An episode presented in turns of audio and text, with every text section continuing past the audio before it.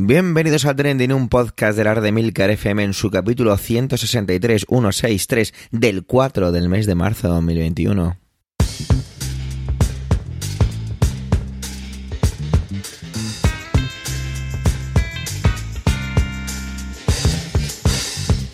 Trending es un podcast sobre lo que pasa, sobre lo que ocurre, sobre las noticias que ponen las redes sociales. Todo ello con opinión y siempre con el ánimo de compartir. Por ello somos varias voces, aunque yo, Javier Soler, haga de presentador. Trending es tu podcast de noticias semanal. Adelante. Bueno, ¿cómo va, ¿cómo va este mes de marzo recién estrenadito? Que tiene la suerte de empezar también día 1, lunes. Es todo tan, tan, tan bonito que, que da pena, que, da pena que, que se vaya a estropear. Esta semana ha sido una semana llena de trendings muy grandes y vamos a traer algunos de ellos y otros algo más que hayan podido pasar más desapercibidos. Vamos a empezar con Alma, como es ya habitual, y es que Alma nos trae el 8M desde una perspectiva un poquito más personal, un poco más intimista. Ella alude a que todo el debate sobre si manifestación o no manifestación, por todo el tema este del virus, eh, nos hace olvidar lo realmente importante y todo lo que queda por hacer, ya que la desigualdad sigue existiendo y se pierde ese norte. Adelante, Alma.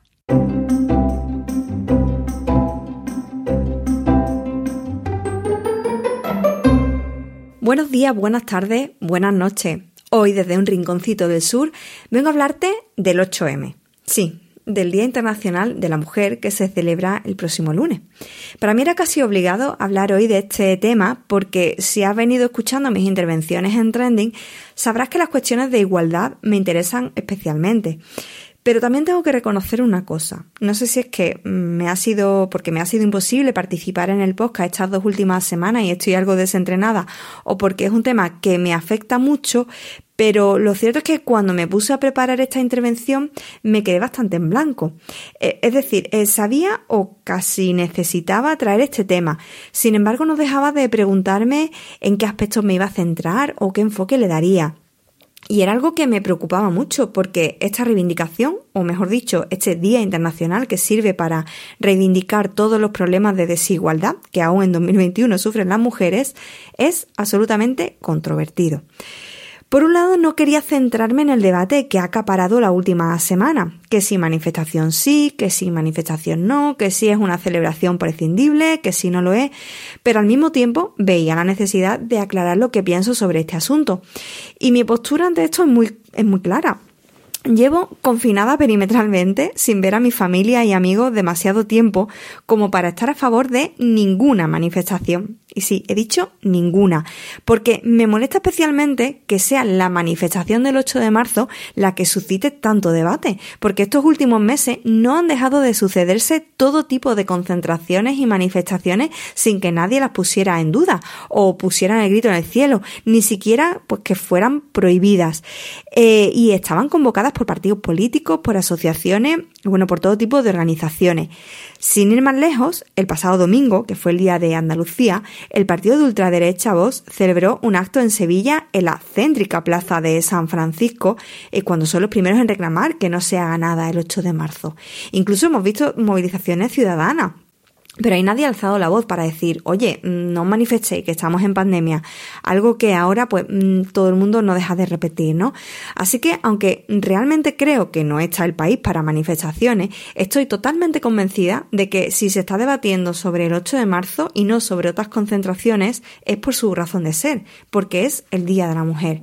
Y este detalle precisamente hace que me parezca más necesario que nunca seguir celebrando este día, aunque, mm, como siempre apunto, no se trata de un día de celebración, sino más bien de reivindicación, porque queda mucho por conseguir y quedan demasiadas cosas que reivindicar. A pesar de que, mm, bueno, haya muchas personas que se empeñen en repetir que la igualdad es algo que ya se ha conseguido y que está súper extendida. Yo como mujer solo puedo decir que no, que la igualdad real no existe, que si comparamos con años anteriores o con décadas pasadas, puede que estemos mejor y que sí, que hay actualmente medidas políticas para, para ello, ¿no? Pero ocurren cosas que nos sorprenden. Mira, por ejemplo, eh, justo ayer la directora de RTV en Andalucía, eh, una compañera periodista, Paloma Jara, se hacía eco de la noticia, eh, se hacía eco en Twitter de la noticia que mm, desde el pasado martes, o sea, antes de ayer, como quien dice, las ministras del Reino Unido podían pedir la baja por maternidad gracias a la promulgación de una ley, porque hasta ese momento, cuando una ministra era madre, se esperaba de ella que dimitiera, algo que evidentemente nunca se pidió a sus compañeros hombres. Y esto ha sido así hasta hace dos días, y estamos en el año 2021. Las diferencias que sufrimos las mujeres respecto a los hombres están muy arraigadas en nuestra sociedad, tanto que la mayoría de las veces ni las percibimos porque la tenemos muy asumida. Y no me refiero solo a que los hombres las tienen muy asumidas, no, no, también nosotras, las mujeres. Por eso se habla de micromachismo, ¿no? De esas pequeñas acciones, actitudes, comentarios que decimos casi sin pensar, pero que encierran un machismo estructural que es muy difícil de erradicar. Precisamente a este respecto me ha llamado la atención una campaña lanzada en redes sociales por la agencia Marketing Paradise que bajo el hashtag hasta el copy pretende señalar aquellas publicaciones, sobre todo pues en redes, eh, tanto de grandes empresas como de otras más pequeñas, que están plagadas de micromachismos. Bueno, fue otra podcaster y marketingiana, eh, la compañera Chunarro, la que me dio chivatazo de la campaña y bueno, en las notas del programa os dejo el enlace eh, de la web que han creado para que le echéis un, vistazo. Mm, durante gran parte de mi adolescencia y los primeros años de mi adultez, no fui consciente de esa desigualdad pensaba realmente que hombres y mujeres teníamos las mismas oportunidades en todos los sentidos. Pero la multitud de experiencias que he ido teniendo a lo largo de mi vida adulta, pues me han abierto los ojos. Y aún hoy, en el trabajo, en un bar, en redes sociales, en cualquier contexto veo ese machismo estructural, esa desigualdad a la que antes hacía referencia. Y mm, desde mi punto de vista, pues bueno, un gran paso para luchar con esta desigualdad, contra esta desigualdad, eh, sería fomentar la visibilidad, que es algo que también he reivindicado eh, desde aquí desde Trending en varias ocasiones. Porque solo cuando visibilizamos el trabajo de mujeres referentes en sus áreas, conseguimos colocar eh, sus nombres en el imaginario colectivo. Y es así como luego, cuando se elaboran rankings o listas, o se convocan a personas expertas a conferencias, o se invita a alguien a un podcast, pues piensas también en el nombre de una mujer para tratar algún tema en concreto. Yo creo que este es uno de los principales retos, porque existen muchas mujeres líderes en su materia, pero creo que seguimos sin tener la visibilidad que, que necesitamos. Y no me refiero a una visibilidad desde el victimismo, no, no, sino desde la necesidad de que cuenten con nosotras. Y estoy segura que, bueno, con esto pues vuelve el debate de las cuotas, de que las mujeres no tenemos que estar ahí pues para cubrir un porcentaje. Pero es que creo que en muchas ocasiones la única forma de incentivar a, a organizadores de eventos a que busquen a mujeres referentes en sus áreas es el, que haya cuotas, porque si no, tirarán por el camino más fácil, que es el de los nombres que les suenan, y ya te digo yo que en un 90% de, eso, de esos nombres van a ser de hombres. En fin, sé que aún queda mucho por conseguir, eh, así que por eso tenía que aprovechar estos poquitos minutos para recordarte, bueno, pues que conseguir la igualdad es una labor de hombres y de mujeres y que se trabaja por ella en todos los ámbitos de la vida y en cada momento. Y bueno, si has llegado hasta aquí oyendo mi reivindicación, recuerda que también me escuchas la próxima semana.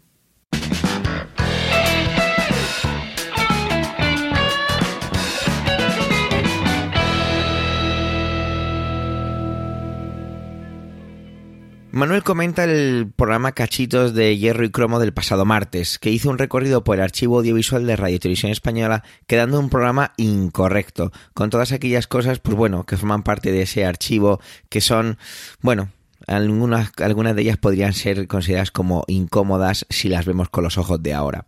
Vamos a ver este interesante análisis. Adelante, Manuel.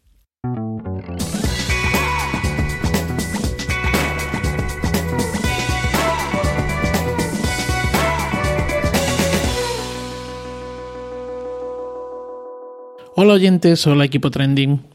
Creo que en algún momento ya les he dicho que no tengo tele. Y los motivos, además, por los que no la tengo. No voy a entrar otra vez en ello. Eh, ahora, eso de que no tenga tele no quita para que en directo o a la carta no vea aquellas cosas que me interesan a través de Internet. Y este es el caso de Cachitos de Hierro y Cromo, un programa que rescata del archivo de Radio Televisión Española pues momentos musicales más o menos gloriosos. Bueno, para mí, momentos que eh, no tienen precio. El programa comenzó emitiéndose los domingos por la noche y en la actualidad se puede ver los martes a las 10 de la noche en, en la 2. Brillantes y bien divertidos, significativos han sido esos especiales de Nochevieja que han realizado. Los responsables de este programa en la actualidad son Arancha Soroa como directora y eh, los dos grandes de Radio 3, Virginia Díaz como presentadora y Antonio Vicente guionista y rotulista, bien resultó en él. Y, y, por supuesto un largo equipo de realización, producción, documentación, iluminación y otros 100 variados.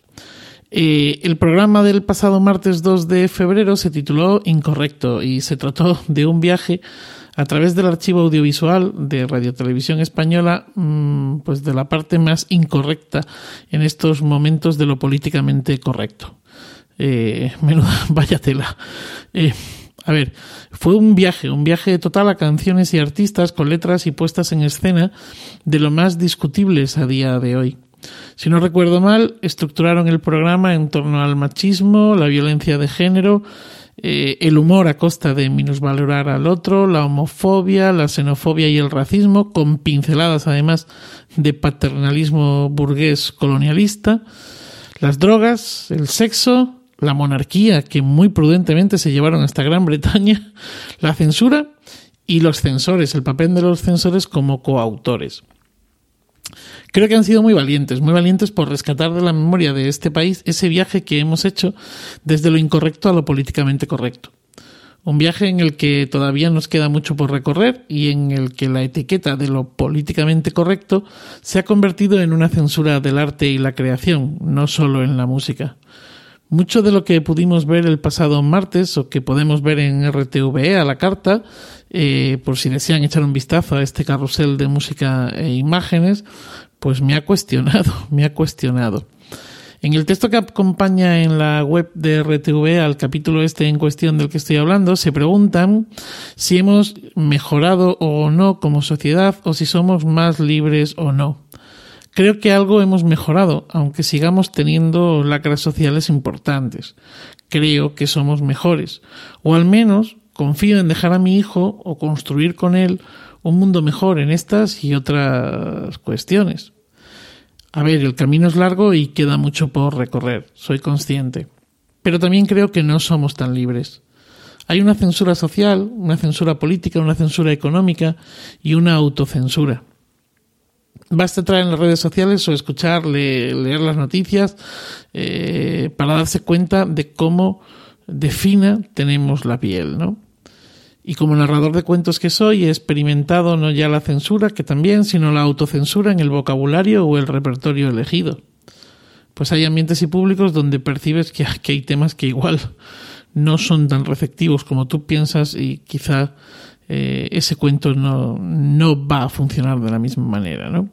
Y no me estoy refiriendo a los clásicos de siempre, tan manidos, esos cuentos populares, tildados de malchistas, bla, bla, bla, bla, bla. Los que seguís trending desde hace tiempo ya sabéis que soy un firme defensor de Caperucita Roja. Han sido pocas las veces en las que me he autocensurado, pero han sido. Los artistas y canciones elegidas para este cachito de hierro y cromo muestran eh, que puede haber cambiado el paradigma, pero que los contenidos siguen ahí. Ahora veo de otro modo a, los adolescentes que me rodean y que escuchan ese reggaetón que cosifica y sexualiza a la mujer. ¿Qué queréis que os diga? Me parece que forma parte de la época que les ha tocado vivir. Ojo, ojo, ¿eh? Que no justifico esto. No justifico lo que ahí se dice, pero lo entiendo. Y entiendo que lo escuchen. Pues me reconozco cantando muchas de las canciones que protagonizaron este último programa. Supongo que la diferencia es que como adultos algunos somos más sensibles a estas cosas y que por tanto creemos que pueden ser, bueno, no sé si incorrectas, peligrosas, discutibles y ponemos el acento en ello. Supongo que otros pues son más políticamente correctos. Si no vieron el capítulo, les invito a que lo hagan. Y nada más. Ya saben, Feliz dia i feliz vida.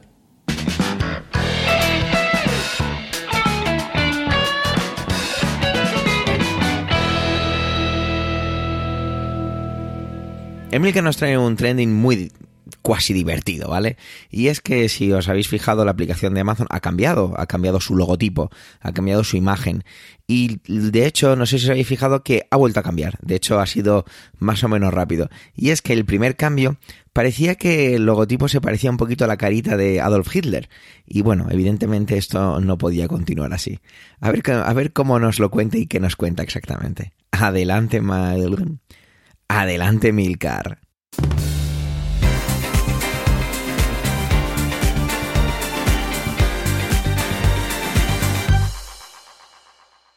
Como muchos de vosotros, yo tengo la aplicación de, Amazon instalada en mi teléfono móvil, en mi iPhone.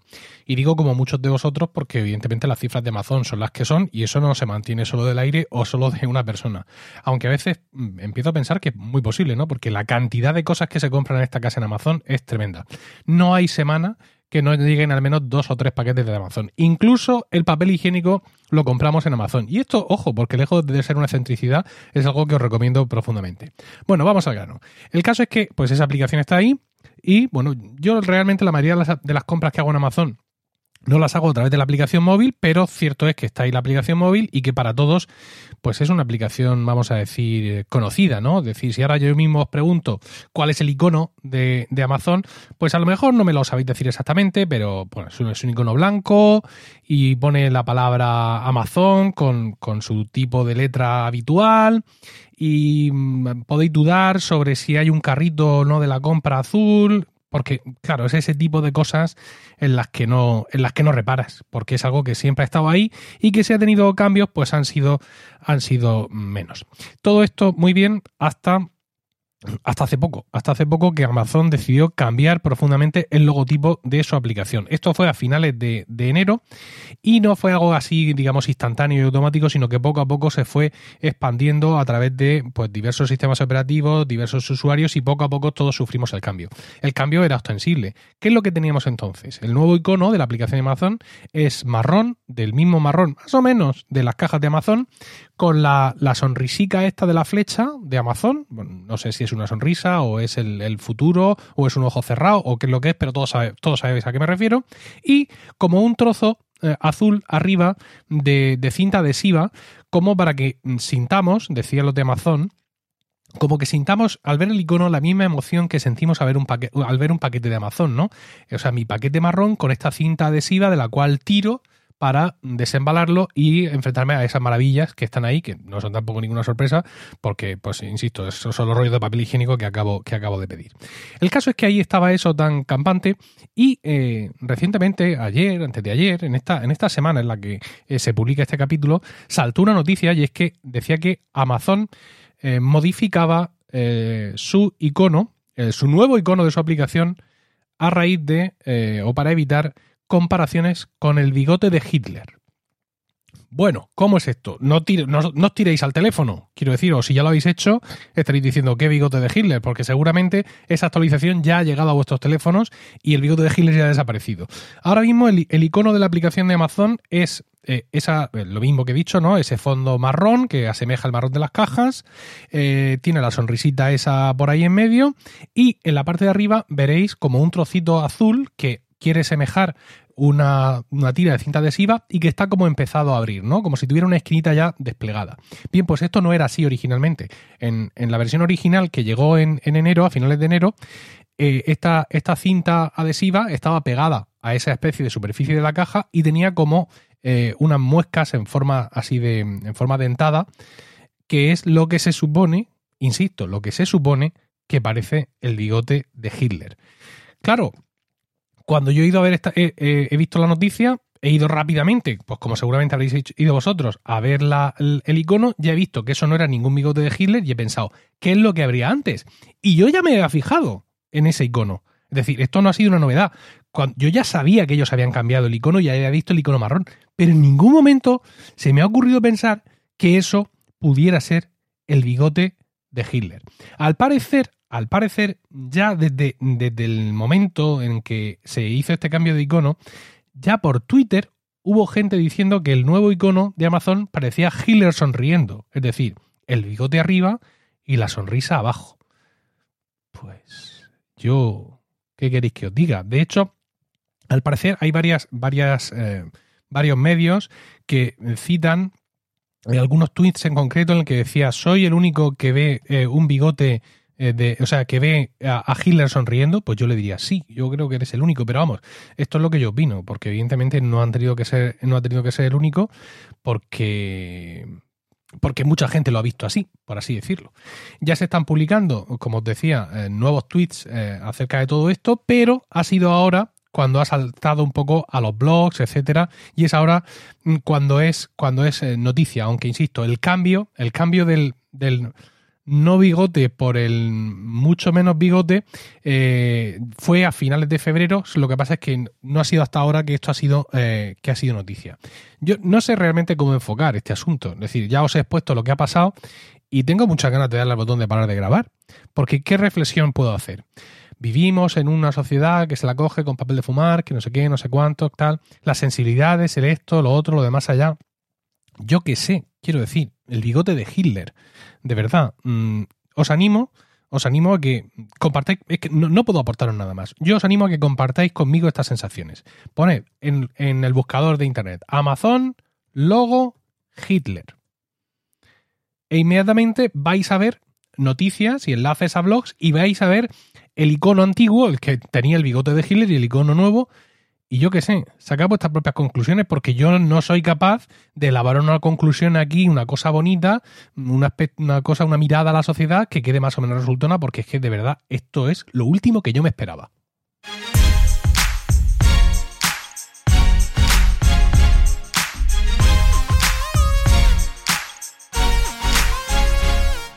Hay una serie documental en Netflix llamada El oficio del espía. Son ocho capítulos, no la he visto del todo, pero bueno, sí me he visto varios de ellos y me parece como muy didáctica muy entretenida si todo esto del espionaje pues te llama la atención. A mí la verdad es que sí, ¿no?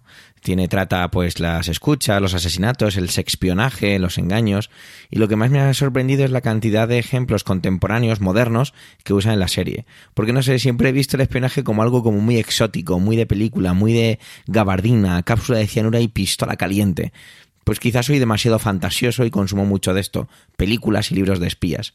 Quizá por eso también me gusta traer a trending este tipo de cosas cuando aparecen, cuando las encuentro, cuando, bueno, en este caso ha sido la propia aplicación de, de Twitter que me asaltó, me saltó este titular.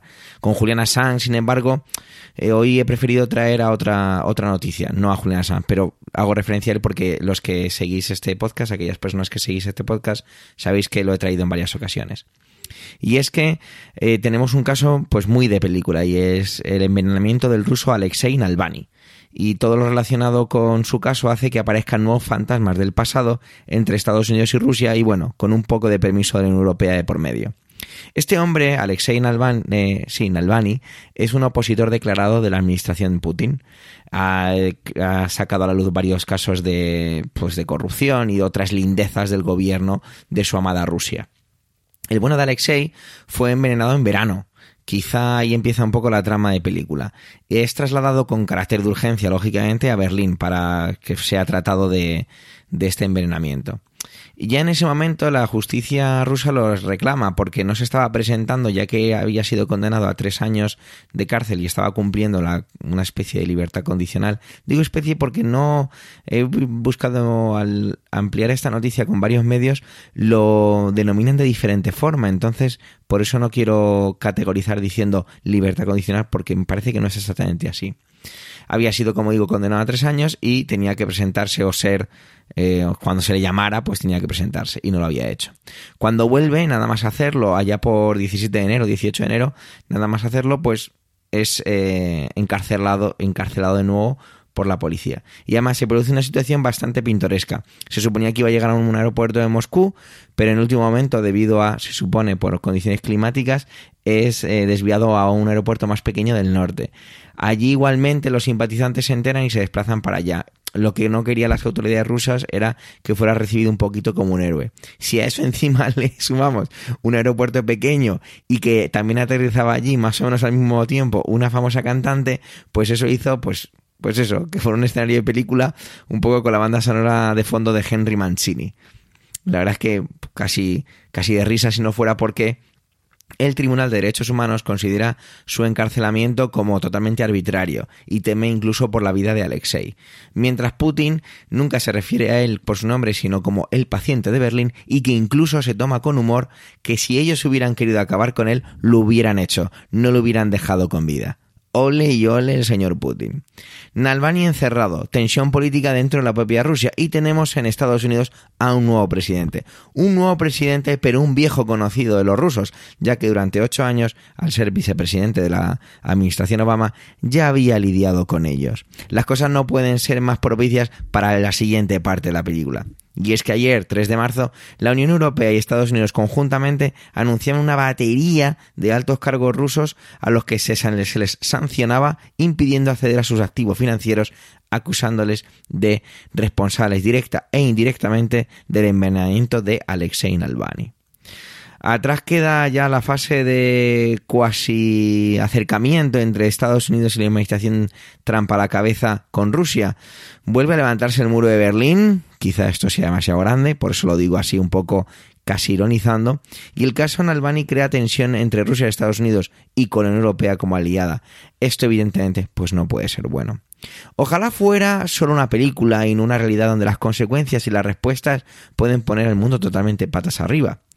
Vuelve la Guerra Fría, hago también un poco de extremismo y de clickbait al decir esto, como lo del muro de Berlín. No sé, pero no sé, quizá al mismo tiempo me pregunto, ¿hay tanto espionaje de continuo? ¿O estamos ya casi cotidianamente escuchando sobre ciberataques, envenenamientos, liberación de información, filtraciones? No sé, yo creo que antes no nos entrábamos de tanto. Y siempre que me pasan con cosas así es, ¿Cuántas cosas más habrá que no, no sabemos, que no salen a la luz? Es muy curioso todo esto, el espionaje, cómo ha cobrado en estos últimos años más protagonismo que a lo mejor en los años 2000, por poner una cifra no demasiado, no demasiado lejana, pero ya al mismo tiempo cercana. Sin duda el caso en Albany, su envenenamiento y las sanciones van a tener un contexto nuevo de política internacional muy, muy interesante y muy, muy, muy delicado. Sin duda el caso Albany, su envenenamiento y las sanciones van a traer un contexto nuevo de política internacional entre Estados Unidos, Europa, Rusia, muy muy interesante y parece que este es un nuevo capítulo, una nueva etapa que va a empezar. Aquí en Trending estaremos muy atentos a ello. Gracias por vuestro tiempo, gracias por querer escucharnos en este capítulo centésimo sexuagésimo tercero. Tenéis la web emilcar.f barra trending y Twitter arroba trendingpod por si queréis dejarnos algún comentario. Un saludo y hasta la semana que viene.